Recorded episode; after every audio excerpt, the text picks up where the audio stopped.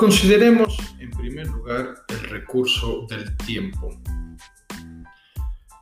Muchas personas consideran que una buena administración del tiempo es conveniente por el hecho de que genera más orden y estructura en nuestras vidas. Y a su vez piensan que ese orden y esa estructura reditúa en la experiencia de paz y tranquilidad si mantenemos esa disciplina respecto a la administración de nuestro tiempo. Y sí, efectivamente que esas son ventajas de que nos dispongamos a administrar nuestro tiempo de una manera efectiva. No obstante, no constituyen las principales bondades que implica el que nos dispongamos a hacer un uso efectivo de nuestro tiempo. El que nosotros seamos estructurados y ordenados en el manejo de nuestro tiempo va más allá de simplemente sentirnos tranquilos y con cierto control sobre lo que acontece en nuestras vidas. Tiene que ver sobre todo con la posibilidad de hacer realidad lo que tiene valor y sentido en nuestras vidas. Es decir, el que yo sea ordenado en el manejo de mi tiempo implica y significa que estoy haciendo realidad aquello que afirmo que es valioso y significativo en mi vida, aquello que le da sentido y contenido a mi experiencia de vida. Por el contrario, si yo no soy una persona que administra bien su tiempo, lo más probable es que no esté haciendo realidad aquello que considero valioso o que esté haciendo realidad aquello que no reconozco que para mí es valioso.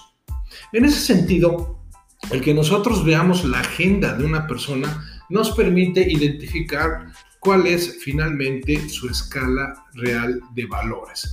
Es decir, qué es lo que en la práctica tal vez no reconozca en la teoría, pero en la práctica está manifestando que realmente le importa en su vida. Por ejemplo, si alguien afirma que su familia es algo fundamental en términos de valor en su vida, es decir, que su familia es lo más importante para su vida, pero al observar su agenda nos damos cuenta de que la mayor parte del tiempo lo dedica a su trabajo, a sus relaciones sociales, a sus pasatiempos y entretenimiento y poco o prácticamente nada a su familia, pues ¿qué nos dice de eso su agenda? Pues que no está siendo congruente. ¿Por qué?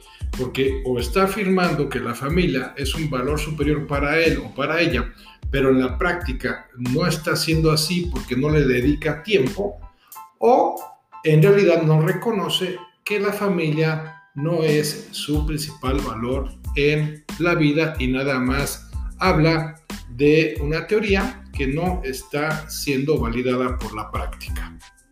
Por eso es muy importante tener claro, número uno, qué es lo que realmente consideramos valioso en nuestras vidas. Si consideramos que la salud es una de las cosas más valiosas en nuestras vidas, entonces una administración efectiva del tiempo tendrá que ver con que le asignemos cierto tiempo y cierto espacio a la realización de aquellas actividades, de aquellas tareas que mantengan mi salud en óptimas condiciones.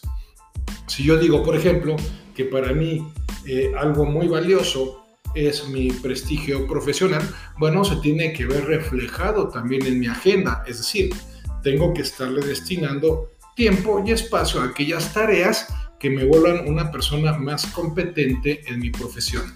Si yo afirmo que, Dios y, y la religión son uno de los valores superiores en mi vida, pero en mi agenda no se ve reflejado porque no le dedico tiempo ni espacio a las prácticas piadosas o a la plegaria o a mis encuentros con Dios por la vía que yo determine la más conveniente, bueno, pues entonces simplemente no está siendo verdad que eso representa un valor fundamental para mí.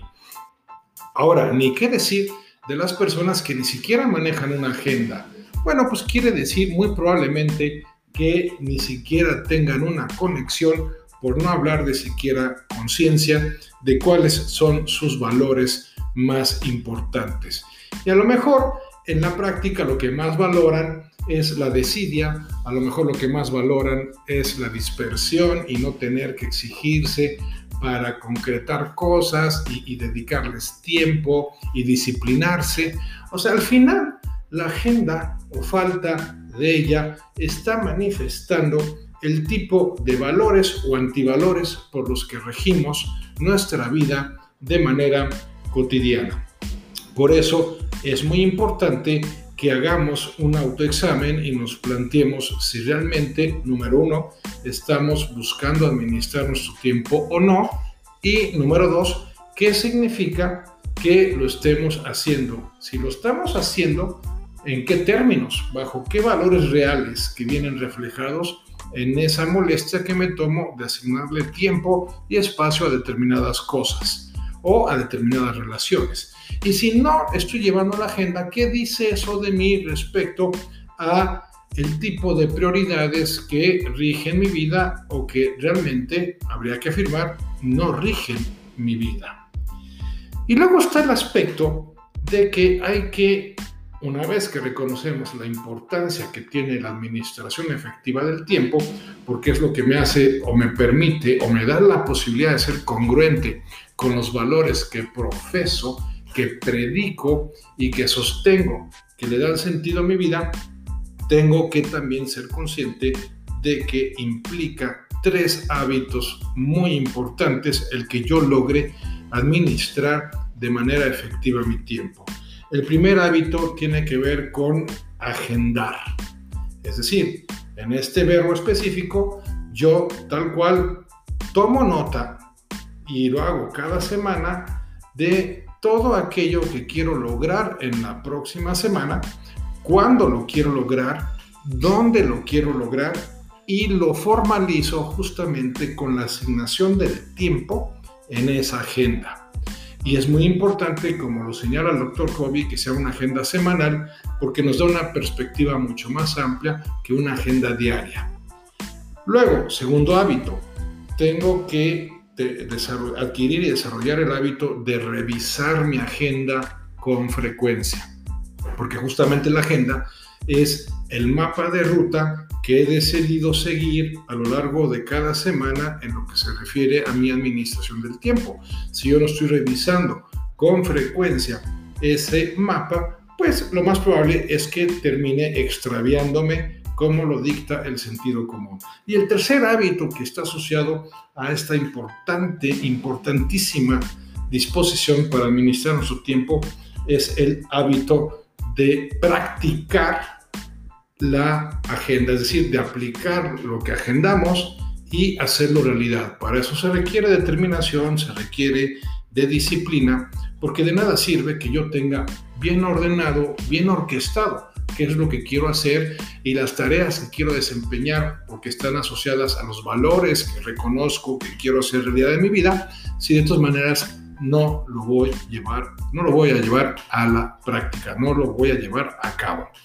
Entonces, es importante, uno, que yo reconozca que el uso de mi agenda, la administración efectiva del tiempo, tiene que ver con la realización de valores. Dos, que esos valores los asocio a ciertas tareas a las cuales les voy a asignar tiempo y espacio determinados. Y tres, que necesito hacer la agenda, revisarla y cumplirla para que yo sea congruente con esos valores en mi vida. Si no, estaré viviendo una experiencia de vida que en realidad será una farsa.